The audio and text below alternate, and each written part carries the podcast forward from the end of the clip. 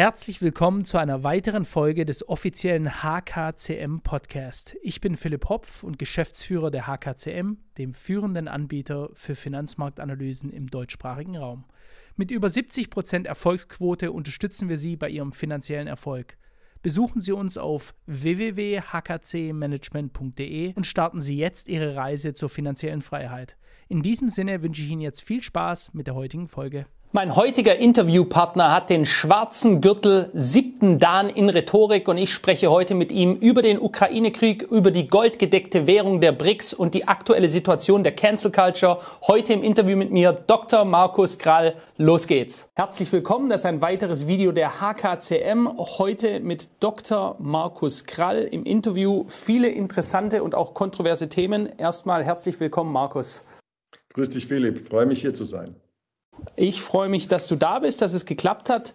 Ähm, ja, wir sehen sehr viel von dir. Du bist sehr aktiv, sehr offen auch in, ähm, in, deiner, in der Darstellung deiner Themen. Etwas, was ja heutzutage immer weniger vorkommt, dass die, da die meisten Leute sich nicht aus der Deckung heraustrauen. Vielleicht ein paar Worte zu dir kurz, bevor wir mit der ganzen Sache starten. Du bist Volkswirt, hast mehrere Bestseller geschrieben, wie zum Beispiel Wenn schwarze Schwäne Junge kriegen oder Die bürgerliche Revolution. Du warst im Risikomanagement bei so renommierten Häusern wie der Allianz und McKinsey tätig, bist zuletzt Vorstandsvorsitzender der Degussa gewesen, Deutschlands größten Handelshaus für Edelmetalle. In deiner Person bist du einer der ganz wenigen in Deutschland, welcher Brandthemen anspricht und sich klar auch gegen die Cancel Culture positioniert eine Frage, die ich dir eigentlich schon immer mal stellen wo wollte und habe es auch im Privaten noch nie getan. Woher nimmst du eigentlich deine Stärke, körperlich, mental, um dich unermüdlich mit dem Kampf für Recht und Freiheit einzusetzen, auch wenn es immer wieder starken Gegenwind gibt? Naja, fairerweise muss ich sagen, ich, man braucht eine gewisse Kraft, das ist wahr, aber es gibt einem auch Kraft. Äh, es gibt wahnsinnig viele Menschen da draußen, die einem Kraft zurückgeben, indem sie einen äh, auch mental unterstützen. Man wird angesprochen, die Leute ermutigen einen, weiterzumachen.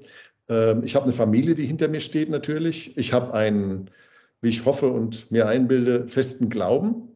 Äh, ich bin ein religiöser Mensch und ähm, ich weiß, dass ich niemals tiefer fallen kann als in Gottes Hand.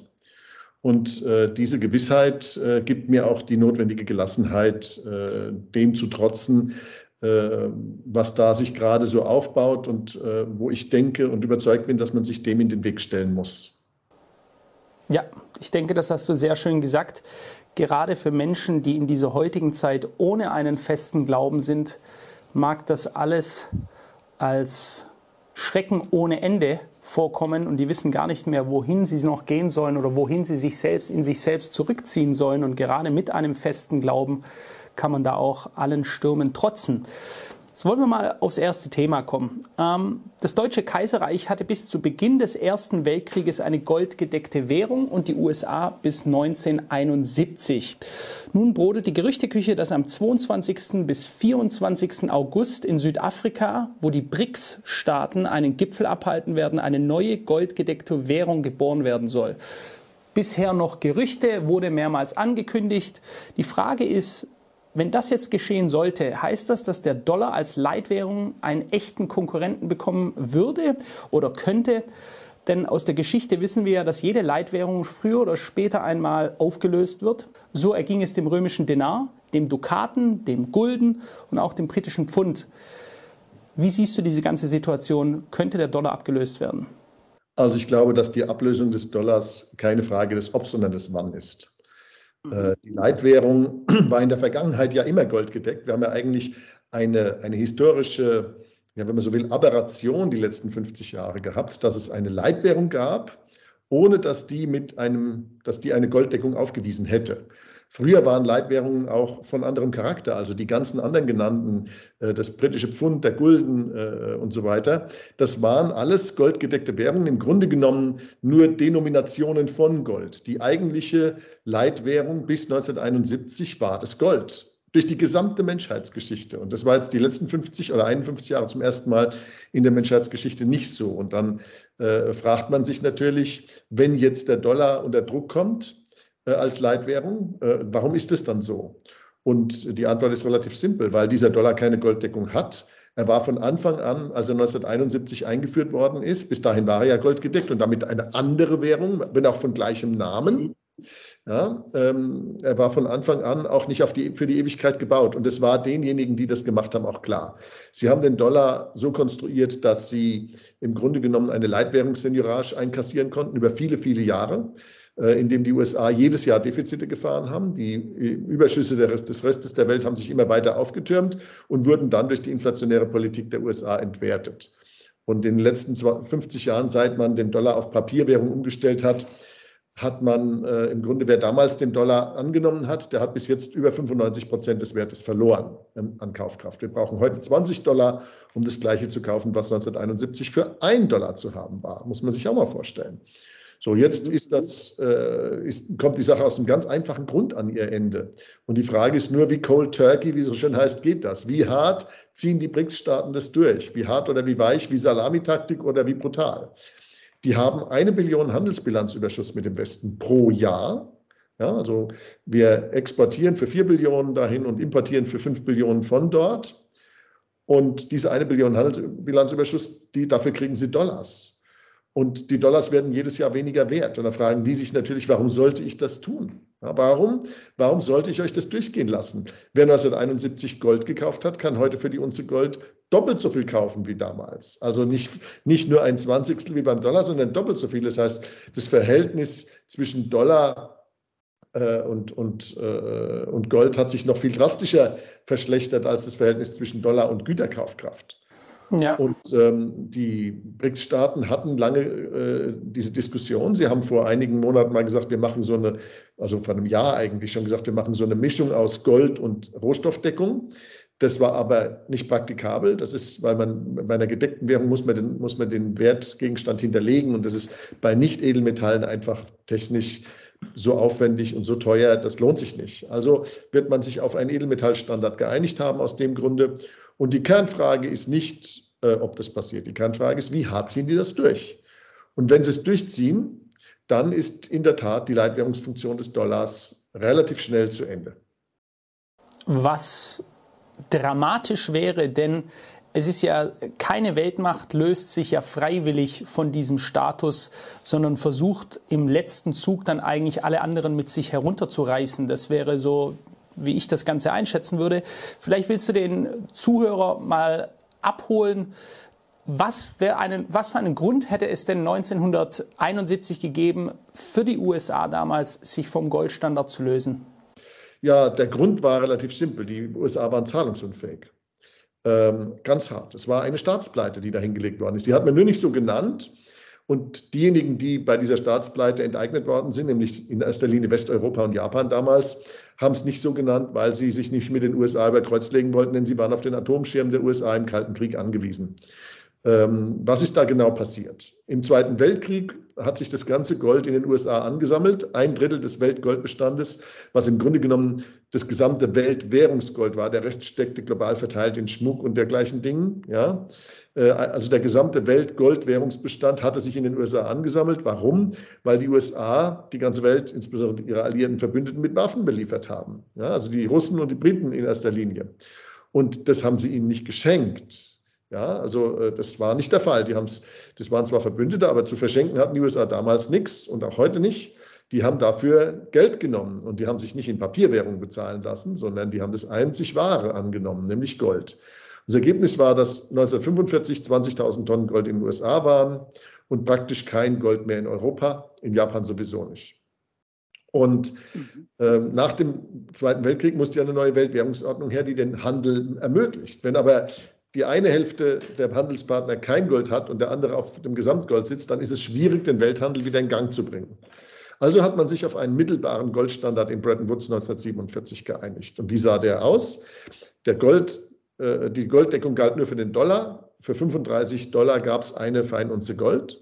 Und alle anderen Währungen wurden mit festen Wechselkursen an den Dollar gebunden. Die D-Mark zum Beispiel mit 4,20 Mark pro Dollar. Und das Ergebnis war dann praktisch das eine uns, dass die, dass die D-Mark indirekt ans Gold gebunden war, nämlich mit etwas mehr als 120 Mark. Also 4,2 mal 35, äh, äh, Entschuldigung, etwas mehr als 140 Mark. Also äh, 4,2 äh, mal 35 und dann sind wir bei äh, 140, noch, noch, noch ein paar Dollars drauf, ein paar D-Mark drauf. Und dann haben die USA aber nach dem Zweiten Weltkrieg alles andere als sparsam gewirtschaftet. Sie haben den Koreakrieg geführt, sie haben den Vietnamkrieg geführt, sie haben das Mondprogramm finanziert, sie haben eine gewaltige atomare Rüstung betrieben im Rüstungswettlauf mit der Sowjetunion und auch eine gewaltige konventionelle Rüstungswettlauf.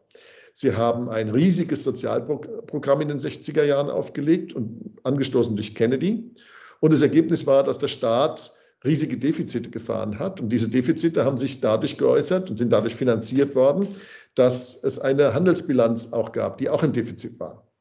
Und der Goldstandard hat es nun mal an sich, wenn ich mehr importiere als exportiere, dann sammeln sich die Dollars bei meinen Handelspartnern an. Wenn die das Recht haben, das in Gold umzutauschen, dann machen die das auch.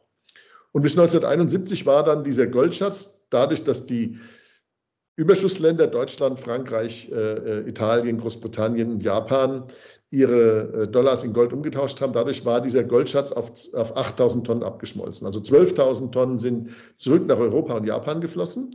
Und äh, das war ja im Grunde genommen auch der Vorkriegsstatus, ja? Mhm. verdient mit Handelsbilanzüberschüssen oder Leistungsbilanzüberschüssen.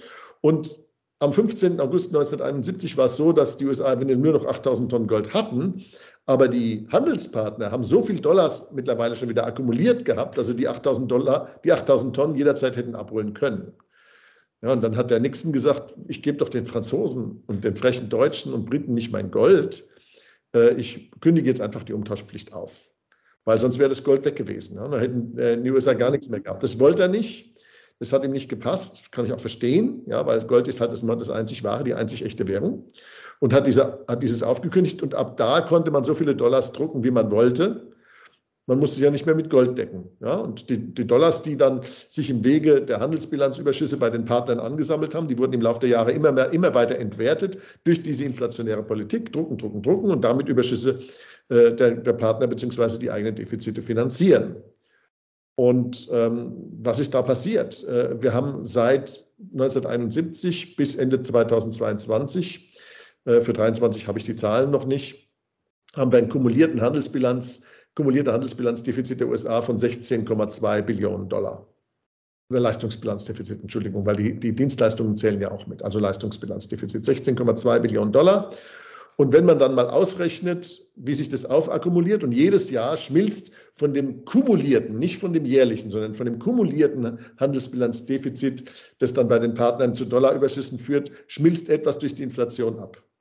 Das heißt also, die, die, der Kaufkraftverlust der Partner wird umso höher, je mehr Verluste im Laufe der Jahre aufgetürmt worden sind, und zwar kumulativ, und je höher die Inflation in den USA ist.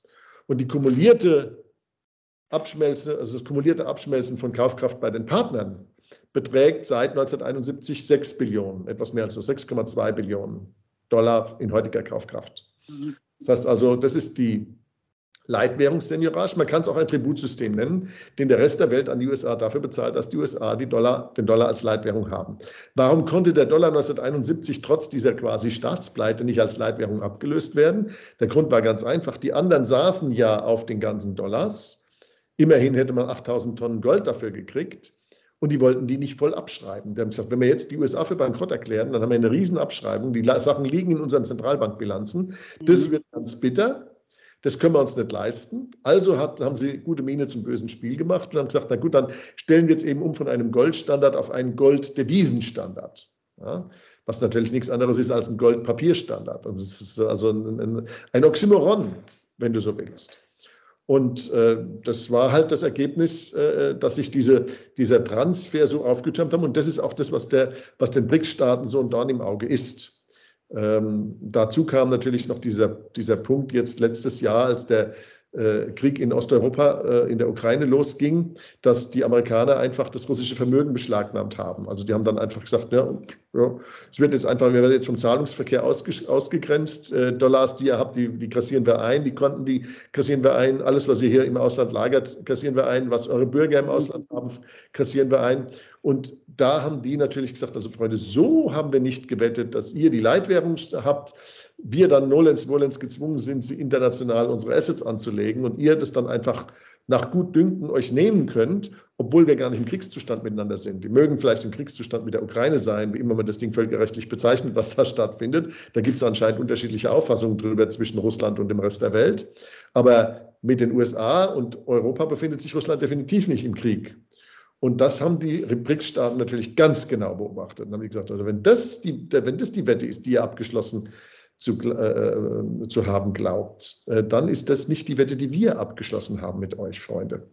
Und dementsprechend agieren die jetzt. Und deswegen glaube ich, dass die Entschlossenheit zum Handeln bei den BRICS-Staaten nicht zu unterschätzen ist, trotz gewisser Heterogenität in den Interessen. Denke ich auch, ja. Und wir haben ja auch äh, in den letzten Monaten immer wieder gesehen, dass auch zentralafrikanische Staaten, die sich den BRICS ja nun anschließen wollen, immer wieder gesagt haben, wir sind rohstoffreich und wir geben euch unsere Rohstoffe und tauschen sie gegen wertlose Dollars. Also auch das wurde, das ist ja etwas, die Aussprache dieser Wahrheit hat früher dazu geführt, dass die Amerikaner Democracy in diese Länder bringen wollten, meistens mit einem Bombenteppich. Äh, und jetzt ist man da aber auch vorsichtiger. Also ich sag mal, es wird immer öffentlicher geäußert, was für ein Schwindel da eigentlich stattfindet. Jetzt gehen wir mal davon aus, angenommen die Währung der BRICS-Staaten kommt und sie ist Gold gedeckt, wie viel Gold wäre eigentlich nötig, um so etwas umzusetzen? Denn ein Gegenargument äh, gegen die goldgedeckte Währung der BRICS ist immer, die bräuchten ja so viel Gold, das ist ja so gar nicht machbar. Das ist natürlich ein großer Blödsinn, dass die so viel Gold bräuchten. Zunächst mal ist es so, dass Gold nur bewegt werden muss, wenn sich Defizite oder Überschüsse irgendwo bilden. Ja, also wenn man mal an den Goldstandard von, 19, von vor 1914 zurückdenkt, was war da? Da hatten die einzelnen Länder, die am Goldstandard beteiligt waren, das waren im Wesentlichen die Europäer, die Amerikaner, äh, Großbritannien, die hatten bei der Bank von England einen Keller gemietet im Tresorbereich der Bank von England und haben da ein paar Tonnen oder, oder ein paar zig Tonnen Gold gelagert. Und wenn dann, sagen wir mal, Frankreich einen Überschuss mit Deutschland hatte, das gab es damals noch, muss man sich mal vorstellen, das kam damals tatsächlich noch vor, dann wurde aus dem deutschen Keller Gold rausgenommen und in den französischen Keller gekarrt. Und dann fertig war die Laube. Das heißt also, Gold muss überhaupt nur bewegt werden und insofern muss auch nur so viel Gold da sein, wie Defizite entstehen. Jedenfalls in einer internationalen Handelswährung, wenn das der einzige Zweck ist. Wenn sie intern gebraucht wird, ist nochmal eine andere Frage. Und äh, da die BRICS-Staaten einen Überschuss haben von einer Billion mit dem Westen, müssten die fast kein Gold irgendwo hinterlegen, um das in, in Gang zu setzen. Ja, und äh, das Gold, was sie haben, reicht also dafür 20 Mal aus. Ähm, solange die diesen Überschuss fahren, reicht es, wenn jeder der Teilnehmer ein paar hundert Tonnen irgendwo bei einer Gemeinschaftsinstitution, meinetwegen in Singapur oder so, hinterlegt. Und dann können die loslegen. Und die eine Billion Überschuss, die die erwirtschaften in der Leistungsbilanz pro Jahr, äh, die führen dann ja sofort zu einem Zufluss zu dieser Institution an Gold. Nämlich bei einer Billion zum aktuellen Kurs von 16.000 Tonnen pro Jahr. Natürlich bleibt es nicht bei diesem Kurs, weil die Goldnachfrage wird ja in so einer Situation drastisch ansteigen. Und das heißt, äh, der, Goldbedarf, um das Ganze dann zu decken, wird dadurch auch entsprechend kleiner. Aber äh, der Westen hat natürlich dann die Wahl, entweder seine Goldreserven zu benutzen, um seine Defizite zu bezahlen. Er kann es dann nicht mehr mit frisch gedruckten Zetteln machen. Das ist eine ganz schmerzhafte Angelegenheit. Oder äh, er kann Gold im internationalen Markt kaufen ähm, ob der internationale Markt in der Lage ist, 16.000 Tonnen ohne eine Goldpreisexplosion herzuliefern, das bezweifle ich. Denn das ist ungefähr das Fünffache der jährlichen Goldproduktion, der weltweiten Goldproduktion. Das heißt, man muss in die Bestände gehen, um das dann zu kaufen. Oder man muss das Handelsbilanz- und Leistungsbilanzdefizit des Westens reduzieren. Oder D, alles drei. Ja, das heißt also, äh, sie brauchen, also die Überschussländer, die brauchen da gar nicht so viel Gold, die sind da ganz entspannt, denen geht es prächtig mit der Konstruktion. Der Druck liegt quasi auf dem Westen, sollte diese Situation kommen. Jetzt ist es ja so, der Westen hat mit den Sanktionen und den umfassenden Waffenlieferungen. Als letztes haben wir gehört, dass von den Genfer Konventionen geächtete Streubomben an die Ukraine geliefert werden. An sich ja alles auf eine Karte gesetzt. Ja, wenn wir das Ganze jetzt als Pokerspiel anschauen und da sitzen mehrere Parteien aneinander und wir haben jetzt gesagt, alles klar, wir müssen hier diese Runde gewinnen. Ja, es gibt eigentlich keinen anderen Weg mehr, um einen Krieg oder damit die Ukraine einen Krieg gegen die größte Atommacht unseres Planeten gewinnt. Ähm, was passiert denn deiner Ansicht nach, sollte die Front der Ukraine, wir hören ja auch andere Meldungen, dass die Armee fast erschöpft wäre, dass die Waffenarsenale erschöpft wären, Joe Biden hat ja als Grund in den USA, das wurde hier von den Medien quasi nicht aufgeschnappt, angegeben, dass diese Streubomben geliefert werden, weil die Waffenarsenale äh, der Ukraine quasi leer sind. Was passiert mit dieser alles auf eine Karte Spekulation? Wir wissen, BlackRock, der größte Vermögensverwalter der Welt, sollte die Ukraine wieder mit gigantischen Ausgaben und wahrscheinlich US-amerikanischen Steuereinnahmen wieder aufbauen. All dies würde ja zerfallen, oder? Also die, die militärische Lage in der Ukraine wirklich qualifiziert zu beurteilen, ist es natürlich nicht äh, mein Sweet Spot. Ja? Äh, dazu äh, bin ich wahrscheinlich der Falsche, was das, obwohl ich auch, wie soll ich sagen, also ich bin jetzt nicht völlig unbeleckt, ich war auch mal, ich habe auch mal äh, äh, meine, meine Wehrpflicht abgeleistet, ja. Aber äh, das ist nicht mein Sweet Spot, diese, diese Frage sozusagen militär, militärisch und strategisch so hier aufzulösen. Aber ähm, richtig ist, dass Biden gesagt hat, man liefert diese Streumunition, weil man keine andere mehr hat. Also er hat es nicht auf die Ukraine bezogen, sondern auf die USA. Die USA haben offensichtlich keine oder nicht mehr ausreichend konventionelle Munition, um die Ukraine weiter mit konventioneller Munition zu beliefern. So hat er es gesagt. Und wenn er das so gesagt hat, dann ist es auch kompatibel mit einigen Zahlen, die ich mal, die ich mal woanders gelesen habe, nämlich dass die USA ja nicht mal 100.000 Schuss ähm, äh, Artilleriegranaten pro Jahr produzieren, dass aber die äh, Ukraine äh, 6.000 bis 7.000 pro Tag braucht. Das heißt also, die Jahresproduktion reicht für 14 Tage. Ja, ähm, und davon, dadurch, dass der Krieg ja schon eine Weile geht, ist davon auszugehen, dass man da relativ tief in die Vorräte hereingegriffen hat. Äh, eine zweite Zahl, die ich gelesen habe, ich weiß aber nicht, ob sie stimmt, aber sie stammte eigentlich, sie wurde in einer recht äh, äh, soliden Quelle zitiert, war, dass die, äh, dass die Russen äh, über drei Millionen Schuss Granaten, Artilleriegranaten pro Jahr produzieren. Da, liegt ja, da liegen ja Welten dazwischen. Also die Möglichkeit, dass der konventionelle Krieg nicht zugunsten der Ukraine ausgeht, bei allen Anstrengungen, die wir Westen nennen, diese Möglichkeit ist nicht null. Ich will keine Wahrscheinlichkeit dranhängen, aber man, man muss auch damit rechnen. Wir wissen es ja nicht. Also im Krieg wird ja immer die Wahrheit äh, mit der Propaganda von beiden Seiten zuerst erschossen.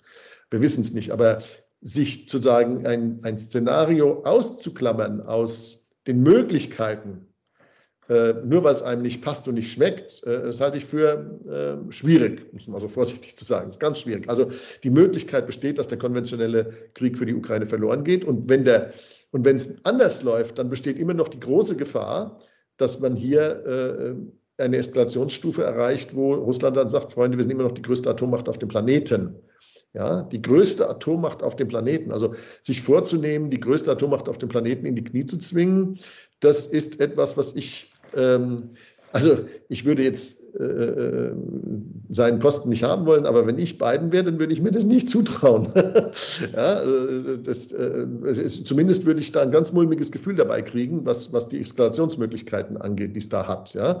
Ähm, also ich, ich neige dazu, hier eine, eine eine größere Vorsicht anwalten zu lassen in, den, in der Prognose, wie das dann ausgeht. Ja. Äh, das ist auch der Grund, warum ich der Überzeugung bin, dass äh, bei aller durchaus berechtigten Kritik am Vorgehen Russlands, weil es ist nun mal so, dass äh, es, Russland mag seine Gründe gehabt haben, hat sie auch genannt, aber es ist natürlich nicht ganz ohne so einen Krieg anzufangen. Aber bei aller berechtigten Kritik bin ich der Meinung, dass man, wenn man in vergangene Kriege anschaut, ähm, dass die entweder äh, durch Siegfrieden gelöst worden sind oder durch Diplomatie. Ja, viele andere Möglichkeiten gibt es da ja nicht. Und ein Siegfrieden gegen Russland scheint nicht wahrscheinlich. Also muss man Diplomatie äh, walten lassen. Und Diplomatie ist durchaus auch eine mächtige Waffe. Ja, Talleyrand hat es bewiesen. Ja, der, Mann hat, der Mann ist auf den Wiener Kongress äh, gefahren und Frankreich hatte wirklich komplett total verloren.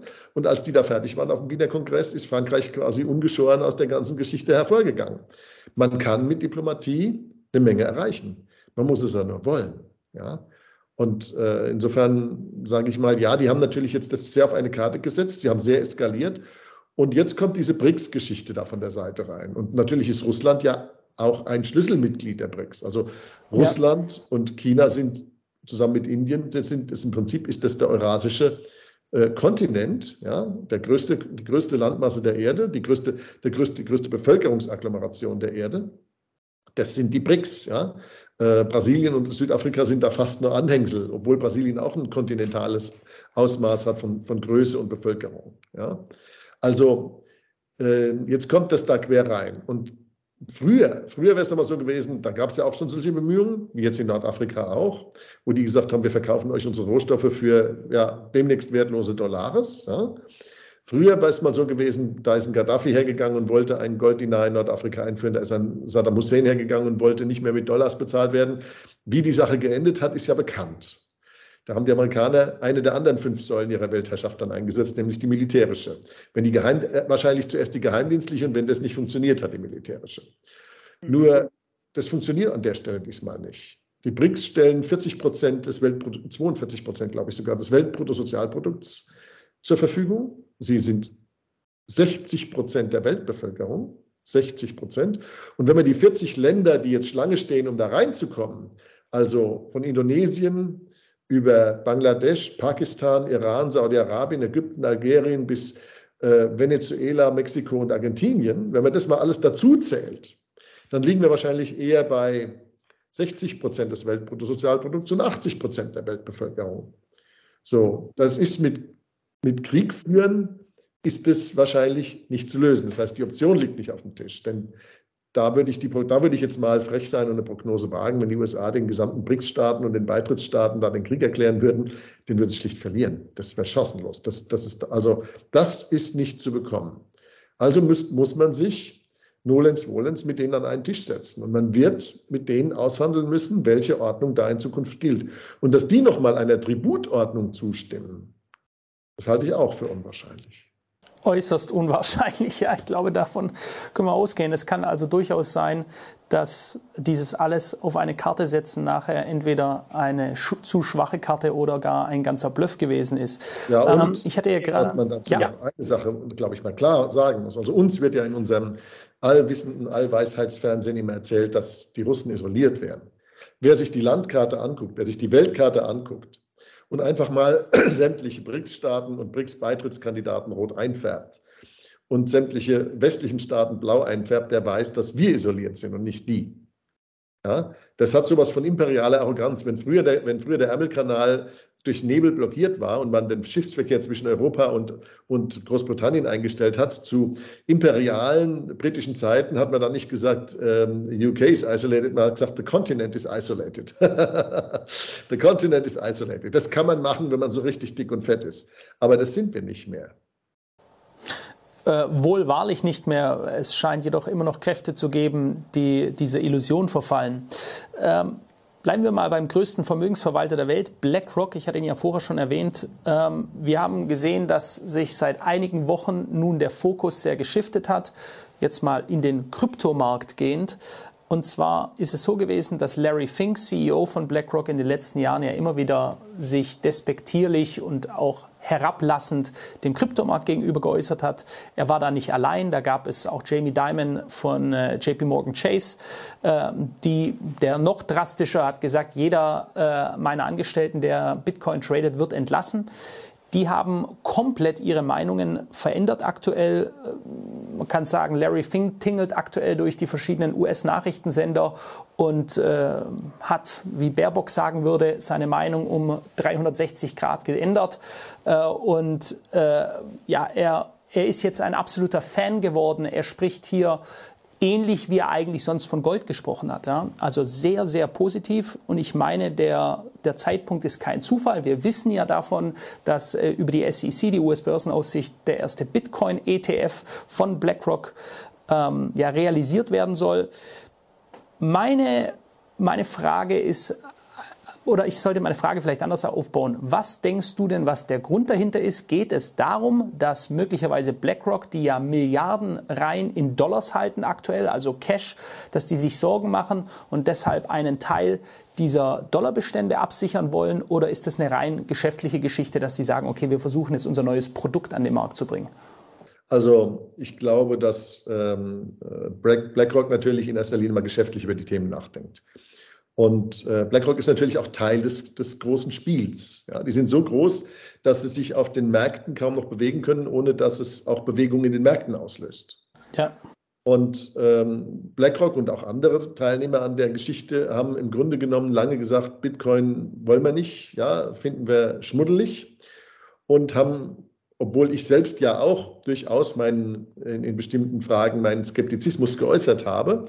Äh, du weißt, ich bin ein bisschen schizophren, was das Thema Bitcoin angeht. Das habe ich ja öffentlich schon ein paar Mal gesagt. Ja, ich bin, ich bin all for it, aber ich bin noch nicht überzeugt, dass es sich durchsetzen wird, weil da fehlen noch ein paar Komponenten. Aber das kann ja, da, da hoffe ich ja, dass ich widerlegt werde. Also ich bitte inständig darum, dass ich da widerlegt werde oder, oder zumindest, dass meine Bedenken widerlegt werden.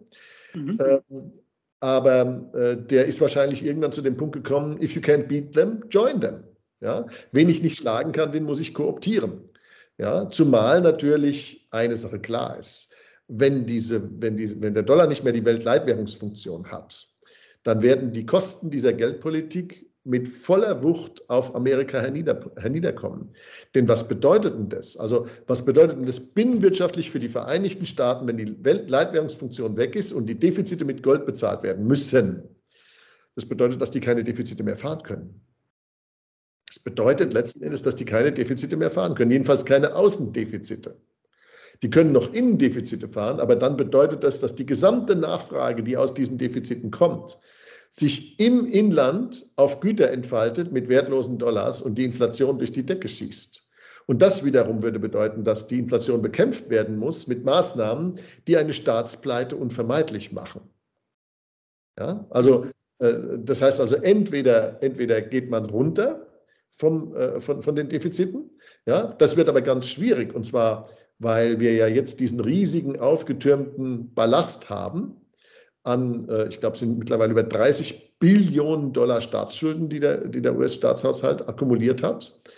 Und wenn man die normal verzinst, ja, ähm, das ist also, äh, das ist, das ist eine riesige, riesige Menge Geld. Wenn man die normal verzinsen muss, dann äh, ist der US-Staatshaushalt weitgehend unbeweglich. Da ist dann nicht mehr viel drin mit, mit irgendwelchen Geschichten, mit Infrastruktur, mit Militär gleich gar nicht. Ja. Amerika konnte sich diesen gewaltigen Militärhaushalt, der ja größer ist als der Militärhaushalt des Rests der Welt zusammengenommen. Das muss man sich auch mal geben. Ja? Das hat zuletzt Spanien im 17. Jahrhundert geschafft, dass der spanische Militärhaushalt größer war als der aller anderen europäischen Länder zusammengenommen. Das war die damals sozusagen relevante Welt. Ja, aber heute haben wir also äh, Amerika mit einem Militärhaushalt, der größer ist als der Rest der Welt zusammengenommen. Das können die sich nicht mehr leisten dann. Das ist vorbei. Das bedeutet, die Leitwährungsseniorage finanziert ja die militärische Überlegenheit. Und wenn das nicht mehr Absolut. da ist, dann, bricht der ganze Überbau hinten dran weg und dann steht Amerika plötzlich da mit diesen aufgetürmten Schulden. Und diese aufgetürmten Schulden sind jetzt plötzlich entweder wertlos im Sinne, dass sie inflationiert werden müssen, dann bedeutet das aber einen inflationären Schock für die amerikanischen Verbraucher und damit auch die Wähler. Das wird interessant sein zu beobachten, wie die da reagieren, wenn die zum ersten Mal mit sowas konfrontiert werden. Oder man äh, geht also in Splendid Isolation ja, das heißt also, man verzichtet auf 80 Prozent der Militärausgaben, zieht sich aufs was nicht, was nicht passieren wird, Markus, ne? Ja, da bin ich mal gespannt. Ja, das, ist, das, sind, das, sind, das sind hard choices, ja. Between a, das sind between, between hard a, choices, ja. Rock and a hard place, ja. ja. Natürlich wird es nicht passieren. Äh, ich, ich, ja. ich zeige ja nur die Optionen auf, die dann plötzlich da sind. Die Optionen, die verengen sich. Bisher war man ja eigentlich im Takatuka-Land. Man konnte alles. Alle, alle inkompatiblen Dinge, die miteinander unvereinbar sind, konnte man gleichzeitig haben. Man konnte Schulden machen, man konnte konsumieren, man konnte investieren, man konnte einen riesigen Militärhaushalt fahren. Und warum? Weil das System es erlaubt hat, die ganzen Überschüsse mit frisch gedruckten Dollars im Prinzip zu finanzieren. Und es geht ja nicht nur um die 6,2 Billionen, die da schon als Tribut an die Amerikaner geleistet worden sind, sondern um die jederzeitige Möglichkeit, den gesamten Überschuss, die gesamten 16 Billionen, die man in den letzten 50 Jahren als Defizit gefahren hat, auch zu entwerten. Also allein die Option zu haben, stellt sicher, dass die Leute immer gezwungen waren, im Dollarraum zu investieren. Wenn das wegfällt, Absolut. dann verengt sich der, der, das Range of Policy Choices für die Amerikaner in einem Maß, wie die das noch nie in den letzten 150 Jahren erleben mussten. Wahrscheinlich eine sehr, sehr gefährliche Situation, wenn diese Machtfülle plötzlich drastisch eingeschränkt werden sollte, denn dann ist es oftmals so, dass wild um sich geschlagen wird. Ähm, Markus, das Freedom Festival der Atlas-Initiative, du bist ja sehr eng mit der Atlas-Initiative verbunden, in diesem Jahr 2023 sollte eigentlich in der Schweiz stattfinden und der Veranstaltungsort wurde euch abgesagt. Nun kenne ich die Schweiz und äh, benenne ich die Schweiz auch immer als großer Fan und spreche immer von der direkten und freien Demokratie in der Schweiz. Und trotzdem scheint auch dort der Meinungskorridor nun etwas enger geworden zu sein. Was ist da nicht sagbar oder was ist da passiert? Also die Schweiz ist äh, in der Entwicklung 10, 15 Jahre hinter uns. Aber die Wirkkräfte, die vor 10, 15 Jahren bei uns gewirkt haben und die zu dem geführt haben, was wir heute haben, die sind auch in der Schweiz vorhanden. Äh, die Cancel Culture wird auch dort versucht zu leben. Ja? Ich habe das ja am eigenen Leib erfahren. Man hat ja äh, gegen mich äh, weil ich also die, die Frankfurter Schule äh, als äh, neomarxistisch-kulturmarxistische Strömung sehr hart kritisiere, hat man ja versucht, mich zum Antisemiten zu stempeln. Und da war auch letztes Jahr mal eine Pressekampagne in der Schweiz, wo man versucht hat, mich zum Antisemiten zu machen, was an Lächerlichkeit nicht zu überbieten ist. Ja, und ähm, da allerdings an diesem Beispiel kann man auch noch die, da sieht man die Gemeinsamkeiten und die Unterschiede mit der Situation bei uns. Die Gemeinsamkeit ist, dass es auch dort Bestrebungen gibt, die Cancel Culture durchzusetzen, natürlich zugunsten der Linken. Ja, also eine rechte Cancel Culture, die den Linken den Mund verbieten würde, gibt es nicht. Ja? so ist und, es. Ähm, dieses, dieser, dieser Versuch ist da. Andererseits habe ich jetzt äh, mal einen ersten Erfolg erlebt, nämlich die Strafanzeige, die ich gegen alle Beteiligten gestellt habe wegen übler Nachrede, Verleumdung. Äh, die hat jetzt zu einem ersten Erfolg geführt. Da wurde jetzt äh, ein erstes Urteil gefällt, das aber noch nicht rechtskräftig ist. Da gibt es noch die Möglichkeit, in, durch die Instanzen zu gehen. Ich bin mal gespannt, ob die sich das trauen. Aber da wurde eine erste Redakteurin äh, tatsächlich verurteilt zu 4.800 Schweizer Franken Geldstrafe auf Bewährung und äh, zum Betragen der Verfahrenskosten. Und das ist jetzt nur der strafrechtliche Teil. Der zivilrechtliche, der läuft noch. Also was, warum sage ich das an der Stelle? Weil es mir deutlich macht, dass der Schweizer Rechtsstaat offensichtlich noch funktioniert. Äh, man kann äh, in Deutschland, wenn man auf die Weise angegriffen wird, sich kaum noch zur Wehr setzen. Das wird also unter den abenteuerlichsten Begründungen wird, da, wird man da seines Rechts auf die Verteidigung seines guten Leumunds beraubt. In der Schweiz kann man es aber noch sehr gut machen. Und äh, insofern ist es sogar ganz gut, dass die das mal in der Schweiz gemacht haben, äh, weil dann lernen sie mal ihre Lektion, äh, was halt auch nicht geht. Das heißt also, die Schweiz hat durchaus noch ihre Stärken und ist aus meiner Sicht immer noch Vorbild für Europa. Äh, wenngleich die Schweizer wachsam sein sollten, wenn ich denen einen guten freundschaftlich-nachbarschaftlichen Rat ohne mich in ihre inneren Angelegenheiten einmischen zu wollen oder, äh, oder auch nur das mir anmaßen zu dürfen. Wenn ich das sagen darf, Schweizer seid wachsam, verteidigt, was ihr habt. Äh, denn ihr habt äh, mit einer der, äh, der, der, besten freiheitlichen Verfassungen der Welt. lasst sie euch nicht kaputt machen von, den Cancel, von der Cancel Culture und von den linken Strömungen. Absolut, ja, das hast du sehr gut gesagt. Ähm, wo und wann findet das Free Economic Forum in diesem Jahr statt? Ähm, da musst du den Benny fragen. Das, es gibt einen neuen Standort und ich habe den auch irgendwo in, meine, in meiner Korrespondenz stehen. Das ist demnächst ähm, aber ich habe es gar nicht genau im Kopf, muss ich ehrlich Wir blenden es auf jeden Fall mal ein. Du wirst es mir äh, zukommen lassen, dann blenden wir es jetzt ein. Die Leute werden es also auf jeden Fall erfahren. Also mein Terminkalender ist wieder so eng, dass ich den Überblick verloren habe. Da, da müsste ich im Zweifel vorher nachschauen. du, das ist kein Problem. Wir sehen ja, auf wie vielen Bühnen du gleichzeitig unterwegs bist. Und da danke ich dir auch ganz herzlich für deine Zeit, die du auch heute wieder aufgebracht hast. War ganz spitze, sehr stark. Ich habe auch selbst vieles mitgenommen, gerade was ähm, das Thema Goldstandard angeht und warum der Goldstandard eben dann gelöst wurde, war sehr, sehr spannend. Herzlichen Dank, Markus. Ich danke dir, Philipp. Gute Zeit und schönes Wochenende. Herzliche Grüße an alle Zuschauer. Danke sehr.